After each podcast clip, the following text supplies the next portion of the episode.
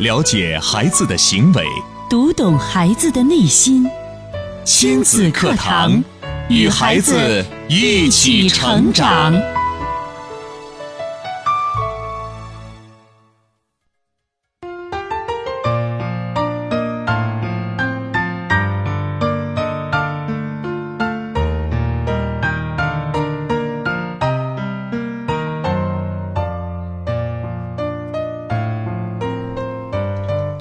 听亲子课堂，做智慧父母。北京时间九点零二分，欢迎各位在这个时间准时打开收音机，锁定频率，收听每天上午九点到十点准时为您播出的我省首档以心理学为基础的专业亲子教育节目《亲子课堂》。我是主持人袁明阳，我是主持人吴化。提醒大家收听亲子堂节目，您除了可以在收音机上通过中波和调频收听之外，也欢迎您登录郑州广播在线或新浪微电台在线收听节目的直播或录音。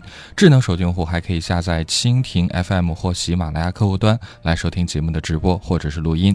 在收听节目的过程当中，我们也可以通过多种方式参与进节目互动。新浪微博，您可以关注迪兰路言亲子课堂，在今日的话题帖后跟帖留言，或者腾讯微信来添加。加亲子百科一二三，亲子百科是汉语拼音的全拼，一二三阿拉伯数字。通过两种方式把您的感受或者问题发送过来。是的，赶快进入今天的今日关注。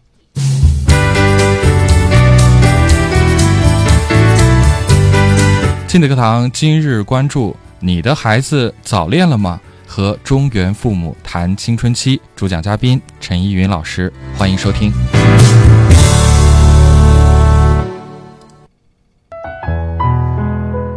好的，那刚刚大家也听到了，我们今天关注的话题和呃大家聊一聊这个早恋的话题。当然，今天请到直直播间的嘉宾呢，大家应该也非常熟悉了，是我们的老朋友，曾经有做客过我们节目的陈依云老师，欢迎陈老师。陈老师你好，你好，主持人好，听众朋友大家好。好，陈老师，呃，陈老师呢是中国社会科学院原研究员，中国婚姻家庭研究会专家委员会副主任，北京青苹果世界国际文化发展中心主任。呃，今天呢，陈老师做客节目，要跟大家来聊的这个话题，我相信对于很多父母来讲也是非常关注的，嗯，就是要聊一聊。青春期的孩子在青春期的时候，可能都会遇到和不得不面对的一个问题，就是关于早恋。嗯，说到早恋啊，其实呃，已经是一个可能大部分人都会认可或者甚至无奈接受的一件事情，因为它太普遍了，而且现在好像早恋的这个年龄也是越来越早了。所以提到这个问题，有些家长，呃，不知道该怎么办，因为好像到这个青春期的时候都会发生。是，嗯，对，而且提到早恋这个词儿，我觉得很多家长会视它为洪水猛兽，嗯，根本就碰不得呀。而且，我我不知道吴化小时候有没有这样的经历，小时候，呃，你的父母有没有跟你讲过说？就是呃，上学的时候不能早恋啊，没有呀，没有，我的父母没有这样说过，但是他会旁敲侧击，通过别人的事情或者通过新闻，嗯，呃，但是不会说早恋这么明白的两个字。但是你能明白他的意思是是要你千万不要触碰可能你要是跟某个异性朋友走的比较近了，嗯他就会哎试探着问一下呀，或者到老师那里打听一下呀。是是是，陈老师，您听到我们刚刚说的这个是不是很普遍这个现象？是非常的普遍，因为直到现在呢，老师、家长呢，其实特别关注孩子长大一点了，到了青春期的时候，他们跟异性同学的交往，嗯，到底到什么程度？有的学校规定啊，他们之间的距离不能够超过六十公分，啊，有的就是很滑稽的事都出来，对，还会有那个拉手，发现两次就怎么怎么样啊？是是是，甚至大学里边还在有巡逻，就看看有没有这个男女学生在一起有拥抱这行为啊什么等等的。反正总的说来呢，这个话题呢，确实是呃比较多。多的父母来关注的，嗯，那我们现在看到非常滑稽的两种现象，一种呢就是家长和老师围追堵截孩子的少少男少女的早恋，嗯啊，棒打鸳鸯，一定要想把他们打散了，对，让他们好好专心学习哈。是。但另外一方面呢，就是到了二十几岁的孩子还不懂得找对象呢，家长挂着牌到公园里去给他们摆摊儿，而给他们找对象。对啊，另外还有一个现象呢，就是现在的呃。青年人呢，结了婚以后呢，很快就闪婚啊，一年离婚的也有，两三年离婚，就不知道怎么跟异性相处。我觉得这些问题就非常矛盾的拷问着今天的中年父母，怎么样对待孩子青春期到来之后他们的异性交往的这种需求和权利。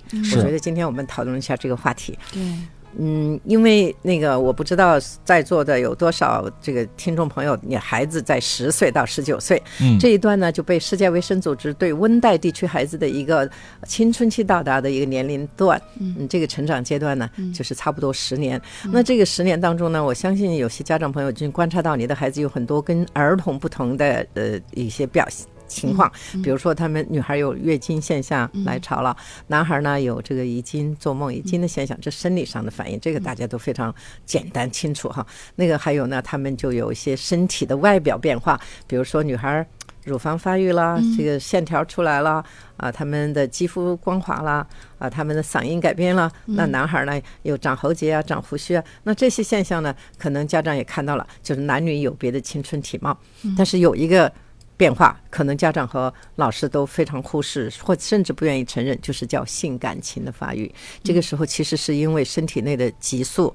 我们在儿童时期的时候呢，身体有很多种激素都在促使你身体各个器官发育，但是有一种激素它非常少的释放，这就是性激素。所以青春期三个字就是指的儿童到成人，它的主要主导到发育的激素就是性激素。女孩呢，身体内主要是雌激素，男孩主要是雄激素。因为这两种激素的分泌，除了让他有生理现象、有身体的变化，还有情感的反应呢。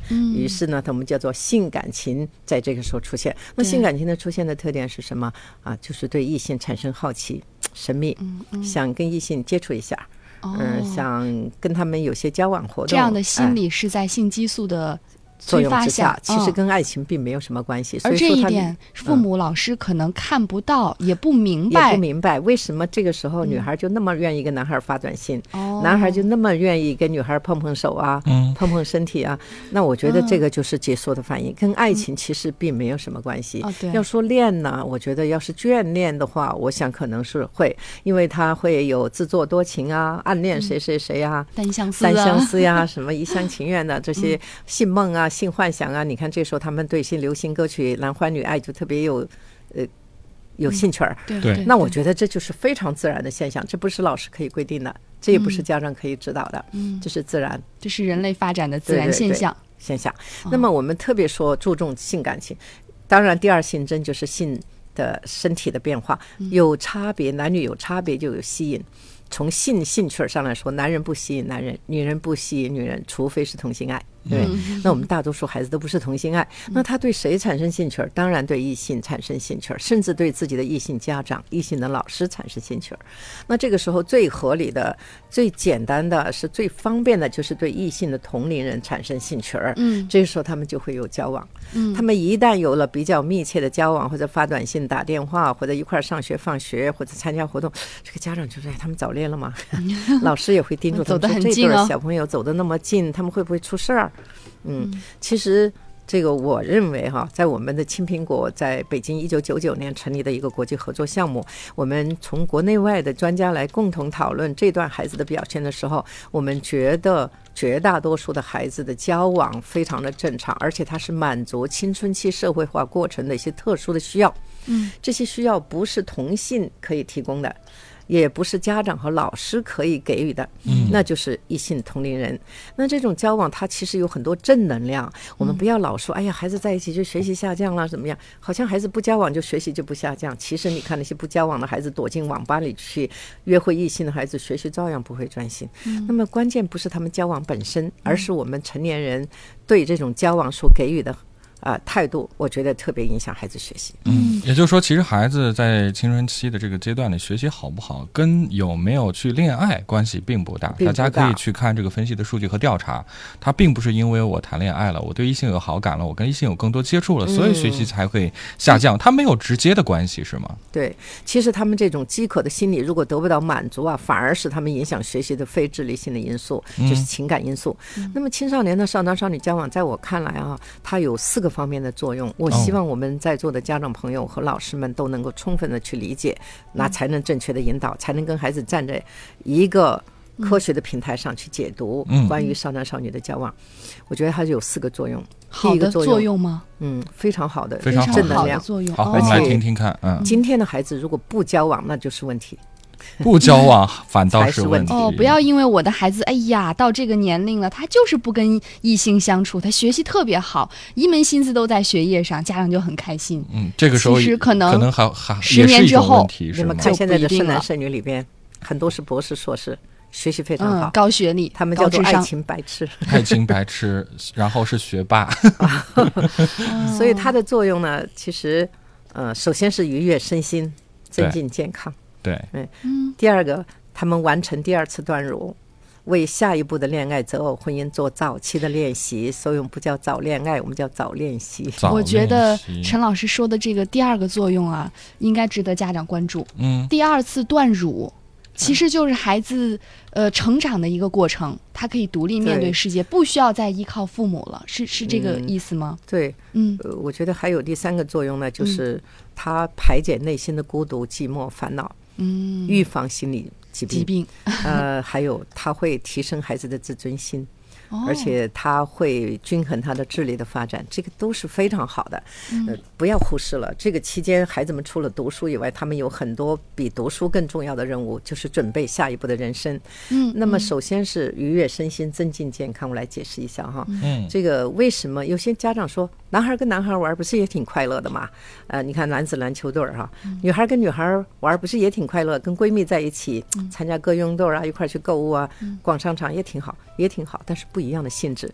我们刚才说的是青春期哈，青春期其实就是指的性荷尔蒙大量的释放，让孩子有了这个对异性交往的需求的这样的一个时期。其实男女在一起呢，它不是形成一个磁场吗？你看，女孩是阴性的磁场，男孩是阳性的磁场，阴阳在一起会发生反应吧？同性相斥，异性相吸。那这种反应当中生成一种正能量，其实我们都不太去解读它。就像我们这个屋子里有氧气哈，这是正能量；没有氧气，我们就会窒息嘛。对那么孩子在一起交往，阴阳反应会形成一种什么？我们叫做情愫或者性素。嗯素呢就是一个素心儿，再加上一个吃素的素，这个东西非常重要，大家不要以为呢哈。男人为什么跟女人结婚？获得情愫、性素的滋养。那么少男少女在一起交往，他们就天然的获得了一种情愫、性素的滋养，所以他们特别爽。他们特别愉快，对那他自己也不能解释为什么我跟男孩在一起那种感觉会那么爽呢？那个他其实就是有情愫和性素的滋养。其实谁家的孩子有机会经常在大庭广众之中、光天化日之下，从容的、体面的跟异性非常自然的交往，他随时都获得这种情愫、性素的滋养，他就更阳光，他就更健康。对这样的孩子就没有必要躲进网吧，或者是转入地下，一对一的去偷尝禁果、越轨。也就是说，我们预防孩子到网上去网恋，或者是去浏览色情垃圾，是吧？我们为了让孩子不要转入地下，一对一的去亲近，那么以免呢控制不了越轨的话，那么最好的办法就是鼓励他们参与群体的异性交往活动。在这一点上，学校有责任。在他们课余的时候组织群体活动，因为现在家庭大多数都只有一个孩子，对没有同胞兄弟姐妹，两个性别的孩子都没有，那全要靠他跟同龄的同学。朋友在一起交往，这种体面的、坦然的，不带有搞对象，不带有去提醒说这就是恋，这就是搞对象。如果是这样的话，孩子们活的那种愉悦，我们家长和老师应该给他解释，你这种愉悦感来自异性之间的磁场反应。其实你跟任何的看着顺眼的异性在一起交往，你都会有这种感觉，跟爱情还相差十万八千里呢。嗯我们也要跟孩子解释这个现象。因此呢，他上学期跟这个孩子走得近，下学期又跟那个孩子走得近，甚至跟一堆的女同学在一块儿都很愉快，那就说明这个孩子很阳光，嗯很健康。哦，你看教委发过文件哈、就说这个中小学生可以不做第七套、第八套广播操，小学生可以跳集体舞，中学生可以跳交谊舞。我不知道我们学校的校长有没有收到这个文件。那么是什么意思呢？就是让他们释放，释放性压力，放松神经，减轻压力。公开放电十分安全，私下放电比较危险。说得好，而且集体的放电比较安全，嗯是吧？所以终归还是要释放。你想去摸一下女同学的手啊，那个小学生跳集体舞就要手拉手嘛，就有肌肤接触啊。嗯，中学生跳交谊舞就有身体接触啊。那么这种接触的过程中，又在大庭广众之下，他又活得愉悦，他又不会产生什么，呃，这个越轨、偷尝禁果的问题，多好啊！但是可惜很多学校对，说到这一点儿，我就回想起我小的时候，应该是上初中，当时学校请的有外教，在上英语课，啊可能就有互相这个交流的时间。对，嗯比如说你好啊，握握手啊，看着对方的眼睛说你好，面带微笑。可是班里大部分的同学看到异性都很害羞，连对视都不敢，别说握手了。然后外教就在课呃教这个教室里很很好奇，很奇怪。你们为什么连对视、拉手都不敢呢？然后结果那一节课就让我们练习对视和握手，对，现在我们有些青苹果的基地嗯就在做这个，就有意识的安排一些有男女生身体接触的活动，嗯是在大庭广众之中接触，对对对。会产生什么问题？但是孩子们非常轻松的释放他的压力，嗯。因为青春期是一个性荷尔蒙不断增长的时期，他一定会有压力，他一定需要释放，没有公开的释放，他就要私下去释放。嗯。今天我们讲的那些意外的事件，什么少女怀孕堕胎呀、什么少男少女之间的这种啊、这个失恋呢，其实都产生在他们私下的释放。我觉得，当然这是一种自然行为，可是作为教育者、老师和家长，应该给他们解释这种行为产生的愉悦感是怎么来的，跟爱情有没有关？没关系。其实你，所以有中小学生今天跟张三拉钩，明天又跟李四拉钩，其实都很正常，说明你跟任何异性在一起都会产生这种愉悦感所以不要做爱情的承诺，我们只是告诉他们这一点。嗯，好的，嗯、非常感谢陈老师啊，刚刚呃讲的这些，我觉得可能对于很多家长听起来都觉得非常的新鲜，但是呢，陈老师也是长期都在做这个青少年性教育方面的这个研究啊，呃，如果就是根据他的这个经验啊，如果我们真的这样做的话，大家应该会发现，哎，自己的孩子，包括做老师的会发现自己的学生，真的不像大家所想象的那么可怕。谈恋爱、早恋这件问题，好像也真的不像我们所想象的，真的是洪水猛兽来了。对呀、嗯其实这个我不把它称作恋爱，我称作练习，练习因为他们是就练习并不是真正的恋爱，对这个概念我们要先对。理清楚。嗯，好的，那也提醒大家收听节目的时候，您除了呃可以来分享陈老师的这个理念之外，也可以有相关的问题向陈老师进行提问，用以下的两种方式：您在新浪微博搜索“迪兰路言亲子课堂”，话题帖后跟评论；微信平台搜索我们微信号“亲子百科一二三”，亲子百科汉语拼音全拼一二三阿拉伯数字。稍事休息，我们待会儿接着回到节目当中。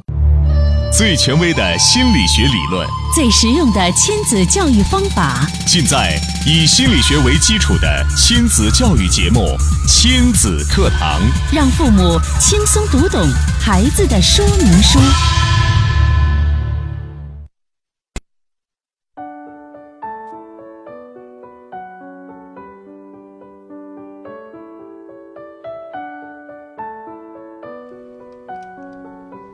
好，欢迎继续回到正在直播的亲子课堂。今天的亲子课堂节目，吴化和明阳为大家邀请到的是中国社会科学院原研究员、中国婚姻家庭研究会专家委员会副主任、北京青苹果世界国际文化发展中心主任陈依云老师，跟大家来聊的这个话题是：你的孩子早恋了吗？要和中原的父母来谈一谈青春期的话题。嗯，刚才那一节呢，陈云老师已经说了，孩子在早恋，恋当然不是恋爱的恋哈，练习的练，在这个青春期发育的过程当中，呃。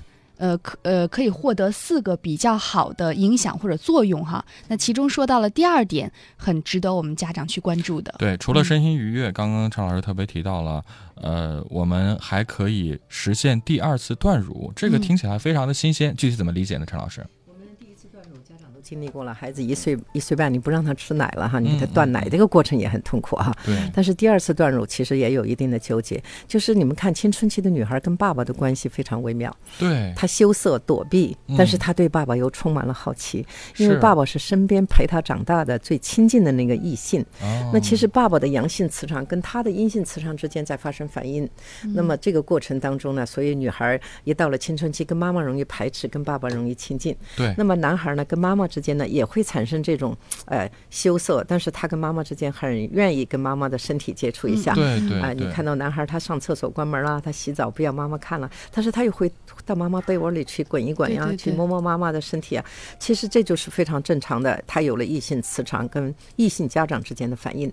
那么这个过程呢，有一两年的时间非常的正常，但是。我们的家长应该意识到，在孩子到达青春期的一两年之内，把他的磁场反应的对象转移到同龄异性的群体里边去。嗯，同样发生这种磁场滋养，同样得到情愫、性愫，而不是从异性家长的反应当中得到。这个过程叫做第二次断乳。这种断乳它有什么作用？它主要是避免孩子女孩形成恋父情节。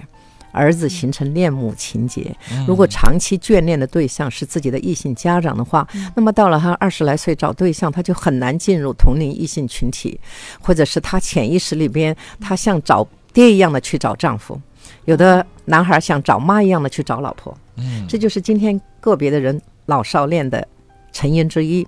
那么恋父或者是恋母这种恋爱关系，它都很难形成真正平等的夫妻关系，这也是今天有些婚姻失败的原因。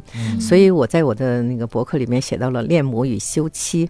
嗯，还有恋父情节与婆媳冲突，这些例子，我觉得我们现实生活当中可以看到，由于恋父恋母而造成的婚姻障碍，嗯，甚至造成他找不到对象，因为他找他妈一样的爹一样的这个同龄人就很难很难。对，我们现在也有一种说法，就是你的爸爸什么样的，往往你找到的爱人可能跟你的爸爸一样。其实这个是不这个说法正常哦，这个这是是不正这应该不合适的。就是在青春期第二次断乳没有完对，成没有完成的时候，他才用爸爸的那个偶像去嗯，找这样的爸爸。其实没有一个同龄人像你爸爸那么成熟，像你嗯爸爸对你的关爱的那样的呵护、那样的关怀、那样的关爱，以解就会释造成一种依赖心理。对，是不是可以解释另外一种现象？就是我们发现现在很多女孩在找对象的时候，她宁愿去找一些比自己大很多，甚至跟自己的父亲同辈的人作为对象，嗯嗯嗯这是不是也是这个原因？这个除了，功利的原因，当然有的人找有钱有房有车，嗯，那是另外外一回事。但是有的人确实找成熟，在情感上大学生就说：“嗯嗯哎呀，同龄人不成熟。”他的成熟的标准是什么？就是他的爸爸。像父亲一样的那样的男人。可是他的爸爸已经结婚、生孩子、养育孩子。你说你的刚刚毕业的硕士或者是大学生，有你爸爸那种成熟吗？那肯定没有、啊，成熟都是成长出来的嘛，对对是是？对，所以很多的女孩，她就说：“哎呀，我们那些男同学都很面，嗯，都不成熟，都不懂得，啊、都没眼力劲儿。这说的是什么？就是他指的是他的爸爸。那么这就是误区，就是择偶的误区。这个也留下了很多不该剩下的剩男剩女。对，另外呢，这个时候我们把孩子赶进同龄群体里边去，让他发生磁场反应，还有一个作用，就是为未来的恋爱、择偶、婚姻做早期的准备。对因为他在异性同学里边进行嗯广泛的交往的时候，他就一定在悄然的比较异性是有各种各样的不同的兴趣爱好啊，不同的性格呀、好不同的长相啊，还有不同的家庭状况啊。其实这种比较有什么作用？就是为他下一步的恋爱、择偶、婚姻，嗯，知己知彼，做到胸有成竹，做早期的铺垫和准备。嗯那么你们的孩子呢，早晚有一天要和某一个异性去谈情说爱吧，嗯去建立婚姻关系吧。可是建立婚姻关系、谈情说爱，他的资格哪里来的？他的经验哪里来的？他的智慧、知识、能力、技巧哪里来的？那就是现在。对，我们都知道，一个人不是等到考试再读书，是先读书再考试。恋爱、择偶、婚姻是人生路上其实最重要的考试。嗯，他的考试不及格，胜过任何一次高考、中考不及格的后果。今天我们看到那些失败的婚姻和破裂的家庭，其实就是在恋爱、择偶、婚姻、家庭这场考试里边的败局。嗯，对，所以我们很多人都说：“哎呀，你怎么不知道自己选的老婆怎么又不行呢？”因为他选老婆之前，他根本没有跟异性交往过，他不知道男人跟女人两个人生活在一起是什么意思。是不是嗯有什么样的不同差异？这些东西如果早期没有练习过的话，那么到了娶老婆之后再去适应起来，那就非常的困难。因此呢，我们把早恋爱的恋改做了练习的练的原因，就是练习。嗯对，早练习，因为你读了中学才能考高中，你才能考大学。可是你有了什么经验和智慧能力，你就去找老婆、找老公啊。你怎么就找的那个男人，他就会跟你生活一辈子没问题啊？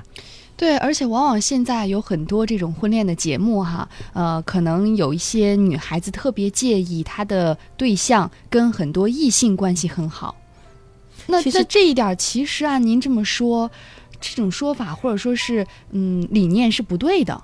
就如果一个男孩子跟异性关系很好，应该是挺好的一件事情。我觉得友情跟爱情它不是一回事。对，这个一个人现在，比如说二十多岁、三十岁，一个男人、女人，他有婚姻或者他有爱情的结晶，嗯就是结婚。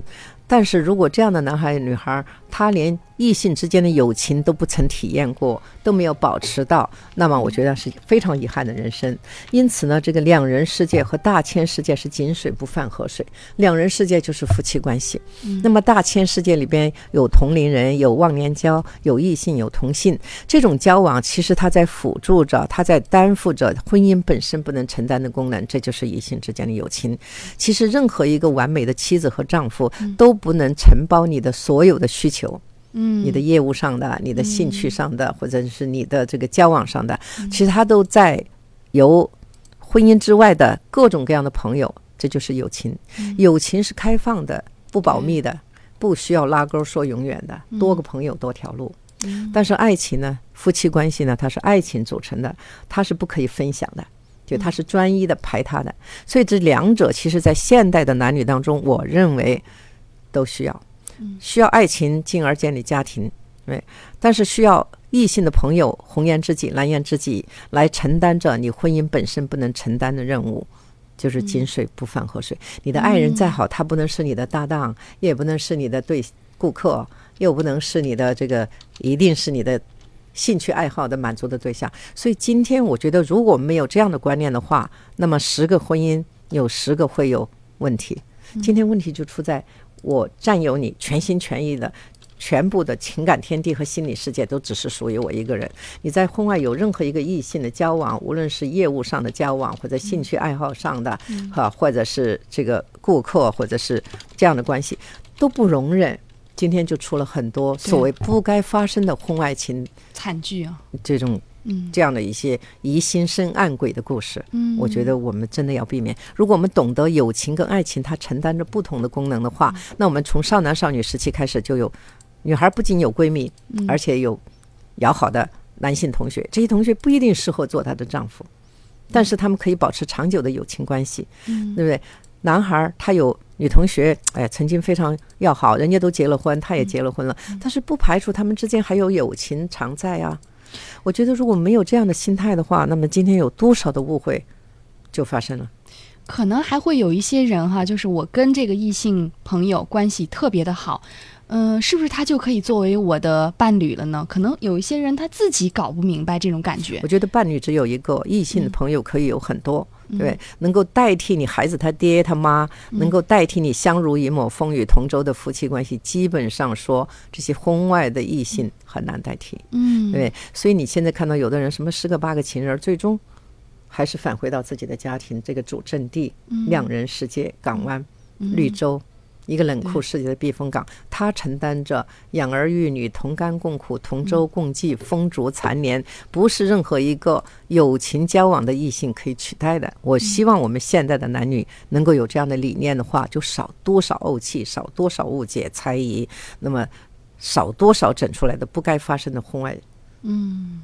婚外这种关系哈。嗯。所以我觉得我们我个人的看法是这样：无论你娶多少多么完美的妻子或者丈夫，你都不可能让他承包你的所有的需求。嗯，这就是今天，因为过去山沟沟里的农民可能是上炕认老婆，下炕认鞋的那种哈。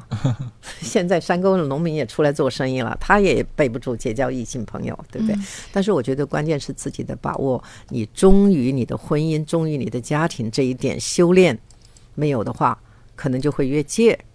那如果真的是青春期的修炼不足，后期的话，我们该怎么办呢？对呀、你看我们青春期如果有很多异性同学都习惯交往了，又不去越界的话，其实长大了他有好多朋友，他也会知道界限在哪里。我觉得这个界限最好最大的界限就是性关系，对不要有这层关系的话，我觉得。应该是保持着朋友关系，其实是美好的。一旦两个人有了这样的关系，其实朋友都没得做了，对是呀，对吧？嗯那种神秘感也没有了。嗯啊，这个你的老婆不是也也是跟你是性伙伴嘛？所以有的人今天重复昨天的故事，嗯嗯，就是这样。所以我觉得收音机前的朋友，特别是家长本身，因为这样的一些个嗯搞不清楚的婚外的异性关系，也在默默的影响着孩子。其实孩子也在观察，看看你怎么对待你的男同事啊，啊，你的这个男顾客呀、啊，你的男合作者呀，这个都在直接的影响到孩子。所以，我们家教啊，家长其实不是你说什么，看你怎么做。对，你在做，孩子在看，嗯，对吧？所以，这是我觉得第二点作用。是的，嗯，其实还有第三层的作用呢，就是排解内心的孤独烦恼。嗯我们现在很多是独生子女，其实很孤独的。对，那么他们就是经常有些烦恼。青春期有时候家长不懂，说哎，这么点孩子动不动郁闷，郁闷什么？吃这么好，穿这么好，上这么好的学校。嗯嗯其实孩子郁闷的原因，比如说他拿着镜子照，觉得自己不好看呢、对，觉得自己不性感啊，他们哪来的这种性感好看标准呢？就是那个媒体不断的说美女美男子，那么百分之九十九的人都不是美女美男子呀。是啊，这个是家长没有的烦恼，因为我们都嫁人了，我们都娶老婆了，管他好看不好看。那孩子们很在意，比如说这种烦恼。那还有学习，现在做不完的作业，考不完的试，我不知道你们清不清楚，孩子在学校真的很烦，真的很烦。另外，有些老师又偏心眼儿啊，等等的，有些家长又吵架啊，吵架就把孩子揪过来。闹别扭啊，闹别扭，问啊，哎呀，我跟你爸离婚，你跟谁啊？你说孩子烦不烦呀？烦恼中的孩子就好像掉进一个泥坑，这个时候他们特别需要救助。如果我们的家长能够走进孩子的心扉，知道哦，这段时间的孩子功课下降了，可能内心有烦恼，对，应该先解决他的烦恼，我们再说功课，是不是？嗯如果老师、班主任能做到关心孩子有什么烦恼的话，当然也不错。可是班主任管的孩子实在太多了。对，这个时候，烦恼中的孩子如果有一个在乎他、同情他，甚至喜欢他的异性同学走进他的心扉，嗯，说那么几句安抚的话，那几句话不一定有什么水平，对，但是他来自异性之口。刚才我们讲到了，男女在一起会有什么反应？磁场反应，是对不对？生成什么？情愫，情愫。其实那种情愫就最好安抚孩子的烦恼。拔除孩子的泥坑，那这样的话，他们两个人就走得很近了。嗯这个时候，家长就说：“哎，怎么他突然跟那个人那么好啊？”所以他们两个人约到一块儿上学、放学啊，发短信啊，老师也会追踪他们。其实不用，我们静观事态发展。过一段时间，你的孩子从泥坑里爬出来，走到平道上了，他手里这根救命绳儿还有用吗？没用了，他扔掉它了呗。所以说，今天跟张四不错，后天跟李四又不错，我觉得这是很正常，排解孤独烦恼。正因为这样，所以孩子们才不会由烦恼变成心理问题，变成心理疾病，去求助心理医生。所以，其实我们注意到，少男少女之间有烦恼，并不是由家长和老师去排解，经常是由他友好的异性同学帮他排解的，他比同性更有效。因为同性不会产生情愫、性愫，对，所以这种情况下，你说我们只能感激那些帮助你的孩子脱离泥坑的那些异性同学，都感激的不过来对，还要羞辱他们，说不要脸，这么小就搞对象之类的话嘛。现在家长有两种倾向，一种就是看不得，哎，就是要棒打鸳鸯，看到你不管三七二十一是什么原因，两个人接近，反正就不能跟异性接近。对。那第二个，这个这个更滑稽的事儿就是推波助澜，哎，觉得你的孩子是不是找到了心上人了？给他们添油加醋的，这种也有，对，也有，这也有。就可能看，哎呀，挺合适的，以后说不定怎么怎么样。其实很小的孩子，我记得我曾经接待一个初二年级的家长，他说他的儿子学习不好，嗯呃，上学期学习不好，这学期呢，哎。有一个女同学跟他走的比较近，那是个学习委员，就在他们前楼。哦哎，学习家孩子条件背孩子成绩景也不错好不错了。到了嗯中期考试，跃升班里第十名，从倒数第二到第十，这个家长很高兴，嗯就给这个女孩买了一件礼物。他说什么呀？他说：“哎呀，那个小姑娘长得也不错啊，嗯，嗯、家里也是知识分子，学习那么好，我就默认他们了。”哎呦，就默认了。结果到过生日的时候，他就想这个女孩来了，他把这个聘礼都准备好了，准备送了。因为那个女孩没来，因为人家完成任务了，帮你孩子提高学习成绩就到此为止嘛。对对，对结果他就特别惦念那个女孩。我说你的孩子多大？他说十四岁。我说你默认什么？十四岁的孩子，你默认了？你默认你们家儿媳妇搞定了？是你早恋还是孩子早恋？这个家长被我说的问的说不出话来。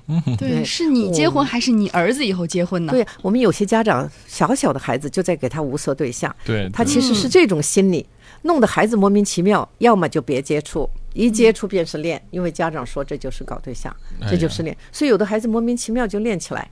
你不说我练吗？我就练起来。好吧，一个高中的家长更有意思，他说我的儿子一米七八的个子，嗯风流倜傥，一表人才。嗯最近发现他跟一个女孩在街上手拉手的走，把我气疯了。嗯，我说你的孩子在大街上十七岁了，跟一个女孩手拉手在大街上走，这个还真不关你的事儿，嗯城管也不管，交警也管不着，对不对？你管什么？他说：“哎呀，那个女孩长得不怎么样啊。哎呦，我说：“你什么意思啊？”我说：“如果那个女孩长得漂亮，就可以？”他说：“难道你就那我就同意啦。”哎呀，他就还是说他的儿子搞对象。其实他回去跟他儿子交流，他儿子把他骂一顿，说：“老妈，你真叫傻帽。”嗯，说我们班的男生个个都有女生进进出出的，就我傻帽了。他说班里就剩那么一个比我大四个月的女孩，我跟她一块儿走，怎么啦？他说：“他说你要跟我定亲啊，我还不同意呢。哎呀，”呃，这个家长被孩子问的哑口无言。对，所以，我们有的家长尽管是个别，但是我希望家长朋友不要看见你的儿子跟哪个女孩走在一起，就要问那女孩她妈长什么样啊？看你的女儿跟哪个男孩走在一起，就要问那个男孩学习好吗？他爸爸有车有房有产业吗？活想跟他搞对象。我觉得这种心理暗示，其实导致了今天的孩子们觉得走得近就是搞对象，嗯因此老公老婆就叫得很欢，因此他就觉得他要跟他怎么怎么样。其实大多数走不到一起，对，对不对？如果他们不是这么认为的，两个人自然的哎分分合合就很正常。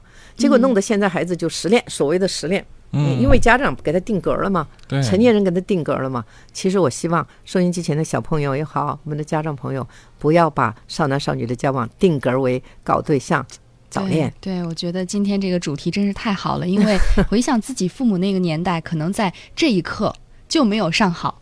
所以今天一定要好好学习，才可以正确的引导我们的父母哈。是好，嗯我们也非常感谢陈老师给我们的分享啊，真的是这个度的把握，家长到底要想清楚，到底是您希望孩子早恋，是您在后边推波助澜了呀，还是说您一听到早恋这个词儿，您就视为洪水猛兽了？我觉得这个度把握非常关键啊。嗯，好，也提醒大家，在稍后呢，我们的两路直播间的热线为大家开通了。您有什么样的问题，也可以直接打来电话和陈老师来交流。两路号码是分别是四个八五八八九和四个八六八八九。我们来稍事休息，待会儿接着回到我们的节目当中。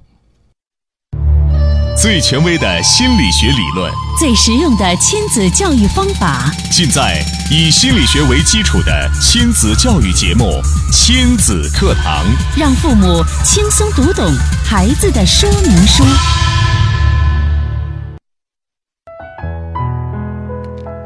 好，欢迎继续回到正在直播的亲子课堂节目。今天的亲子课堂呢，吴华和明阳为大家邀请到的是中国社会科学院原研究员、中国婚姻家庭研究会专家委员会副主任陈玉云老师，跟大家共同来聊的话题是：你的孩子早恋了吗？要和中原的父母谈谈青春期。那这会儿呢，我们的两路热线为大家开通了，大家可以。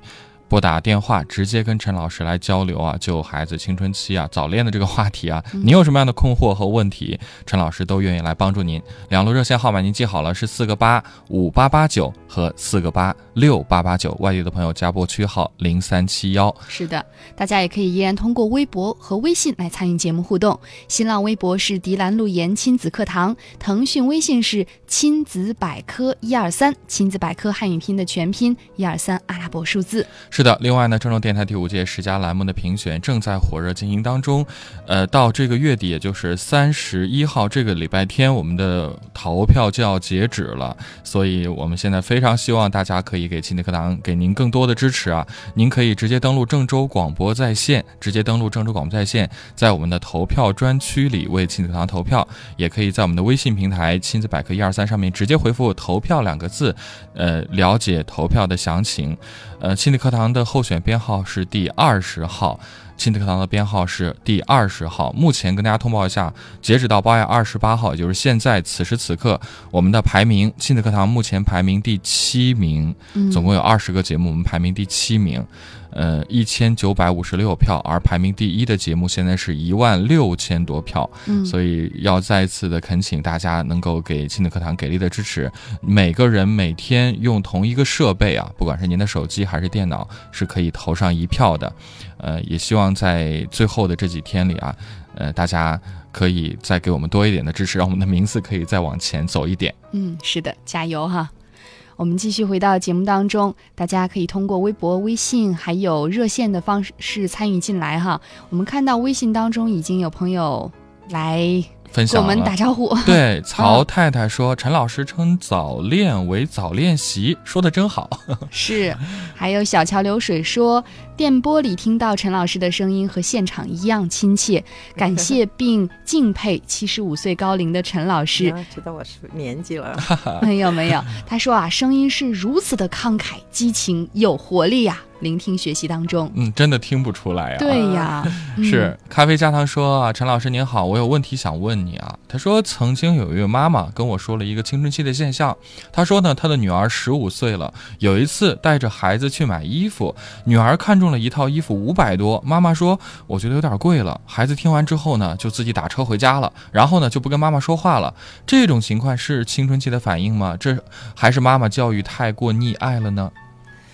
我觉得孩子要去消费过高的话，我觉得要跟家庭的，他要知道家庭的财务状况。嗯我认为在这个问题上，怎么说呢？家长如果在可能的范围内呢，如果孩子不是太奢求的话，也不一定要按照家长的标准说，我就认为应该买二十块、三十块的。嗯但是如果孩子要求过高的话，我记得我在美国时候看到有一个妈妈带着孩子，孩子也进去点了好多要买这个买那个，妈妈其实也不说这个太贵不买，就说等一等，我们看看往前走还有什么更合适的。哦，然后他就不断的就去看那个孩子说这个也好，那个也好，他坐下来给他拿计算机出来看，呃，加起来他说去掉一个最高分，去掉一个最低分，我们要一个一般的好不好？嗯你就跟他讲为什么？他说我爸爸挣多少钱，呃你爸爸挣多少钱，妈妈挣多少钱，妈妈要存多少钱给你将来读书哈，还要买多少保险，所以我们家能够消费的差不多的最高标准是什么？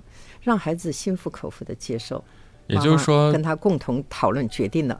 对，也就是说，你不要说就是把这个能不能买完全攥在自己手里，孩子是很难理解的。对，你应该让是为什么？对孩子知道我家庭的条件是怎么样的，我买什么样的更合适，让孩子自己做决定。这样的话，他就更加能够认可你的，想法跟。妈妈一起来做决定，嗯让孩子心服口服说，哦，我这个太贵了，那个太便宜了，是妈妈的意思。嗯其实呢，我觉得这个时候尊重孩子呢也是可以的。对当然这个妈妈就是不搭理，也不解释原因，那么孩子呢扭头就走。那我觉得一方面可能平常妈妈满足孩子的机会太多了，也不解释为什么要满足。嗯那么一次不能满足的时候，孩子就不能接受。所以这个父母要养成良好的跟孩子沟通的习惯。嗯是我们接着来看看俊妈咪的留言。嗯，他说今天的话题很有意思。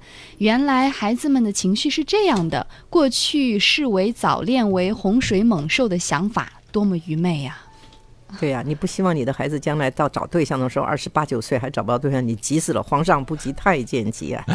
是丽丽问到了一个问题，刚刚张老师其实也有所提及啊。他说：“我的儿子十岁了，总爱抱抱我或者摸摸我的肚子，我该怎么引导他呢其实我觉得孩子十来岁的男孩呢，他还没有到青春期，差不多，大多数没到啊，个别孩子到。嗯嗯但是其实要跟孩子说了，每个人的身体属于他自己，没有得到允许不可以随便抚摸。那么至于父母呢，因为你小时候可以随便抚摸，但是你现在是大男孩，马上长成男人了，嗯男女有别，对吧？你要尊重妈妈。？”嗯对不对？所以这样呢，让孩子不要随便去抚摸，因为这样养成了习惯以后，他觉得都可以摸的，而且什么场合他都可以摸的。是这样从文明礼貌啊、羞耻感啊这些都应该给孩子一个告诫，让孩子知道哦，我长大了，不可以随便摸妈妈。嗯，是的。好，也提醒大家，我们的两路热线为大家开通了，呃，零三七幺四个八五八八九，或者是四个八六八八九。前段时间因为我们的技术升级啊，热线暂停，现在呢，我们又重新开通了热线，特别是今天的机会非常难得啊，陈老师做客节目。如果您有关于孩子这个青春期的一些话题，想要向陈老师请教，您可以拨打零三七幺四个八五八八九和四个八六八八九，跟陈老师来交流。线上呢，张女士已经将电话打过来了，我们来听听看她有什么样的问题。张女士你好，哎，你好，你请讲。哎，你好，哎，陈老师你好，真是哎你好。听到您的声音了。张女士你好，是这样的，嗯，你好，呃，我家孩子是今年十五岁了，女孩儿，嗯，性格呢不是很外向，但她最近呢有一个问题是，就是感觉着在男同学们面前好像是笑不出来。笑不出来。啊，对，也想笑，但是感觉呢就是很很很害羞，还是什么原因，就是嗯很严肃，就是笑不出来。我觉得孩子的性格呢，也是有内向有外向，这个都不是大的问题。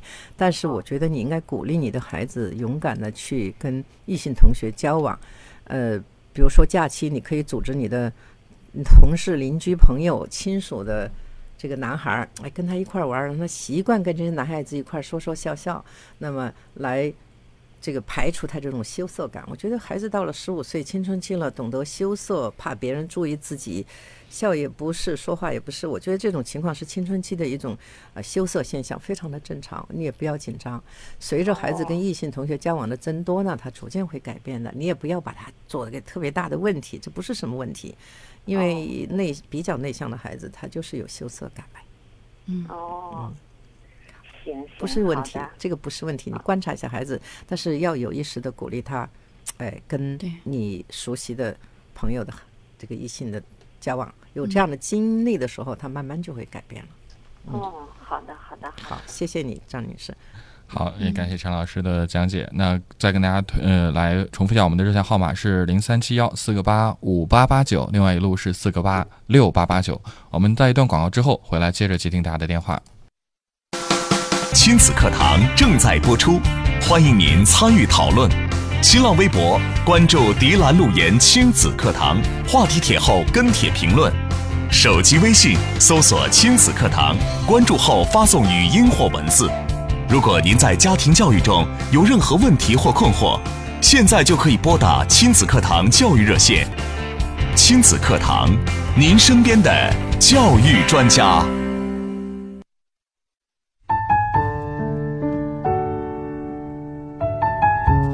好，欢迎继续回到正在直播的亲子课堂。今天呢，陈云老师做客节目，给我们带来的话题：你的孩子早恋了吗？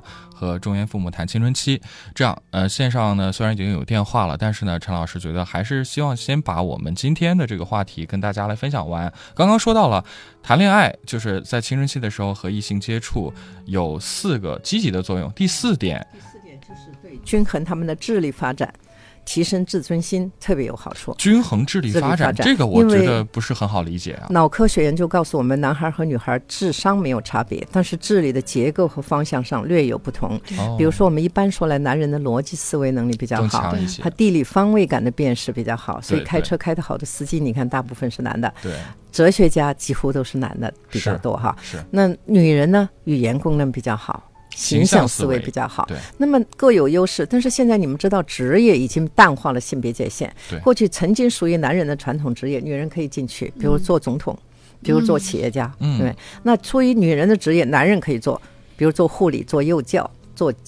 助产士，对对。那么，为了将来孩子们能够有更宽泛的选择范围，在他青春期一个智力发育的高峰期，让他跟异性多接触交往，优势互补，取长补短，克服性别局限，那么就使得他有更宽的职业选择范围。而且，市场经济下，职业还经常要实现转身，对不对？所以这样的话，你的孩子就非常灵活的去选择，不是说，哎，女孩应该做什么，男孩就一定不能做什么。那这是一个非常重要的青春期，又是一个智力发育的高峰期，哈。嗯。另外呢。那这个时候，孩子们他们的自尊心比较强。我不知道家长朋友体会到，你的儿子十一二岁了，又不爱剪头发，又不爱换衣服，洗澡也不爱洗，蓬头垢面上学，你打他骂他都没用。但是过了一两年，你看他对着镜子看自己的形象怎么样，衣服怎么样，干净吗？嗯。哎，你猜到什么原因？有一双眼睛在注视着他，那双眼睛多半来自同性还是异性？异性多半来自异性。当一个青春期的孩子他受到异性同学关注的时候，他特别注意自己的形象。那我们家长为什么不利用这样的一个好的正能量的激发的机会？你打骂都做不到的事，一个异性同学的眼神儿就能让他改变。嗯，我们经常忽视了这样的正能量。对，再加上呢，这个时候孩子他们。因为我讲一个小小的例子，就是一个高中二年级的孩子，因为父母离婚，他的学习成绩特别差的掉下来。其实这个时候谁都看不起他，但是他们班的学习委员，他在情人节那天就给学习委员写了一封情人卡，说我很想和你做朋友，但愿你不拒绝。其实这个学习委员也很尴尬，回家跟他妈妈说了，妈妈说你是学习委员呐，你为什么不可以帮助他呀？那这个女孩就回赠这个男生一张情人卡，因为班里同学都看不起他，就这个学习委员回赠他情人卡，上面写了一串古。鼓励他的话，哎说我愿意成为你的朋友，从下学期开始，我要和你一起努力，希望你赶上班级的步伐，我相信你能恢复你初中时代的辉煌。哟，这个孩子非常感动。开学不久就给这个亲这个这个学习委员递上一封信，他说他父母怎么怎么不好，那么他由于受到父母的影响，他不想学习，他想去挣钱。他看见麦当劳、肯德基招聘小工，他去应聘，人家跟他要身份证，他有没有十六岁，没有身份证。他后来他又说：“哎呀，不想活了。”他有一次碰到初中的时候跟他拉钩说我爱你的那个女生，又跟另外一个男生走在一起，哎呀，所以双重的打击让他活不下去。但是这封情人卡起了什么作用？他在信的末尾这样说：“他说是的，我是班里最差的男生，我对不起老师，对不起同学。但是请你相信，从下学期开始，为了你，我要成为班里最优秀的男生。”嗯，你看，这个男生曾经为了祖国人民，为了爹妈都没有成为班里最优秀的男生。由于这封情人卡的作用，为了这个女同学，他竟然就要成为班里最优秀的男生。不值得我们去鼓励孩子，不值得我们去让异性同学的交往变成正能量吗？嗯，所以我们的家长往往说的就是差的。其实呢，我们说早恋，恋这个词儿，这个在所有国家都规定了结婚的法定年龄，嗯没有你们去查查不到恋爱的标准年龄。对因此早恋这个词是不科学的。而且大家也知道，古今中外都有青梅竹马的故事。我们给孩子留一点空间，可以吗？嗯，即使说他们现在的呃这个情感走得很近，不排除他们将来有走到一起的可能。我们给他点希望吧。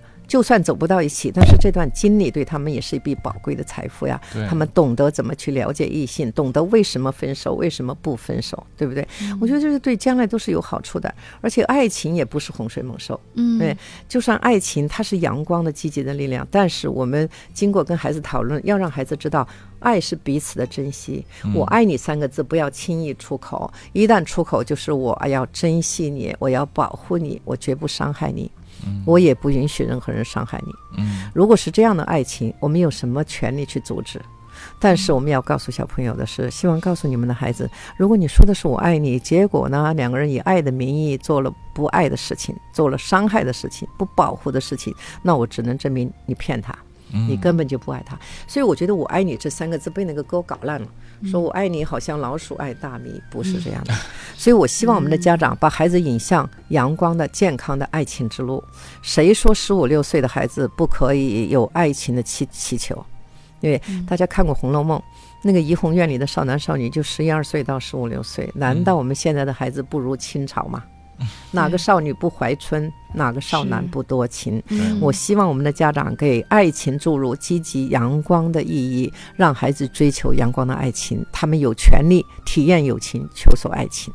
对不对太好谢谢陈老师。那这会儿呢，还有很多朋友啊，有一些问题想要提问。呃，嗯，好，我们来看看拥抱阳光。他说呀，我家的男孩十二岁了，爱看小字体的书，眼睛已经近视了。我和他说啊，这小字儿对眼不好，儿子不听，经常闹得很不愉快，很苦恼，请老师指教。还是一个青春期孩子，我觉得这是一个不是青春期的问题。嗯就孩子喜欢看那个小字儿书的话，我觉得不光是青春期的孩子，即使小孩子，这个涉及到对孩子眼睛的视力的保护。嗯，我希望这个家长呢，能够跟孩子讲，不是为了家长要求他，是他自己不要变成近视眼。将来眼睛不好的话，对很多选择职业都有坏处。那么就是跟孩子说，摆事实讲道理，对，也就是说，一定要让孩子明白，情。呃，保护视力是他自己的事情，是为了他好，对，不是父母的事情。是学校，我觉得希望邀请那些眼科的医生要跟孩子讲，因为现在看这个手机啊、短信啊、看那个小字书啊，就导致了很多孩子近视眼。这个学校可不可以找眼科医生给孩子普遍的讲怎么保护眼睛？这个是涉及一个眼眼睛卫生的问题哈。嗯，对，还有可爱宝贝说，看到今天的早恋节目，我想到了初中的两个同学，一个是学习委员，一个是体育委员。当时他们的关系不错，好多同学都说他们早恋了，整个学校传的是沸沸扬扬，连校领导都知道了。他们两个被通报批评，后来一个转学，一个辍学了。愚昧无知的教育引导可悲啊！希望昨天的故事今天不要再重演。那这位朋友的解释非常好，我觉得学校没有权利去开除或者是责罚学生走得比较近，又没有任何越轨的证据，对，对不对？所以我有一次在云南的宝山讲课，有一个班主任跟我说：“说陈老师，我听了你的课，我有一种犯罪感。”啊。我说：“你怎么犯罪？”他说：“他开除过两个早恋的学生，哦，结果一个吸毒了，一个偷窃。”大家可知道，这个孩子走得近不是问题，嗯。老师的处置和家长的态度造成的问题。对我觉得值得老师家长反省。是教育工作者特别要去反省。嗯听到今天节目，相信对大家会有触动。情感是不能禁止的，禁止只能加剧饥渴感，压制只能导致好奇心。是，郑丽说：“陈老师你好，我儿子十多岁了，但是一到晚上他胆子就非常的小。他爸长期出差，他就和我睡，睡我的床，到底该怎么处理？我觉得十几岁的孩子还跟妈妈睡一个床不正常。嗯，三岁的孩子应该跟父母分床，嗯六岁的孩子应该跟父母分房。这个孩子胆子那么小，是因为过度女性化的教育，阳刚之气没有被他的父亲激发起来。我激发起来，我觉得父亲无论多么忙，都要跟孩子保持一个良好的沟通关系，无论是书信还是短信沟通。因为一个男孩儿，一个男人带大的男孩儿是男人，一个女人带大的男孩儿是男孩这个孩子，我觉得妈妈要注意了，不仅说跟他睡在一个床上会刺激他这个性敏感冲动，导致他早熟，而且让他胆小，让他懦弱。我觉得这个妈妈真的要注意了，希望嗯说服他的父亲多跟孩子保持接触。嗯非，常好。好，一个男孩是嗯在男人身边学习做男人的。是。爱跑的米勒说：“感谢老师讲得很透彻。”冷寒冰也说：“老师讲得非常好，信息量很大，感觉很过瘾。时间关系，更多的问题包括热线不能够一一接听了，也希望陈老师有机会可以再次做客我们的节目。我们的嗯节目里边应该有更多的是的，是的再次提醒大家，今天的节目会在今晚的八点十分重播，大家也可以继续锁定收听，包括呃在喜马拉雅可以收听往期回顾。是的，明天上午九点到十点，新的课堂和您不见不散。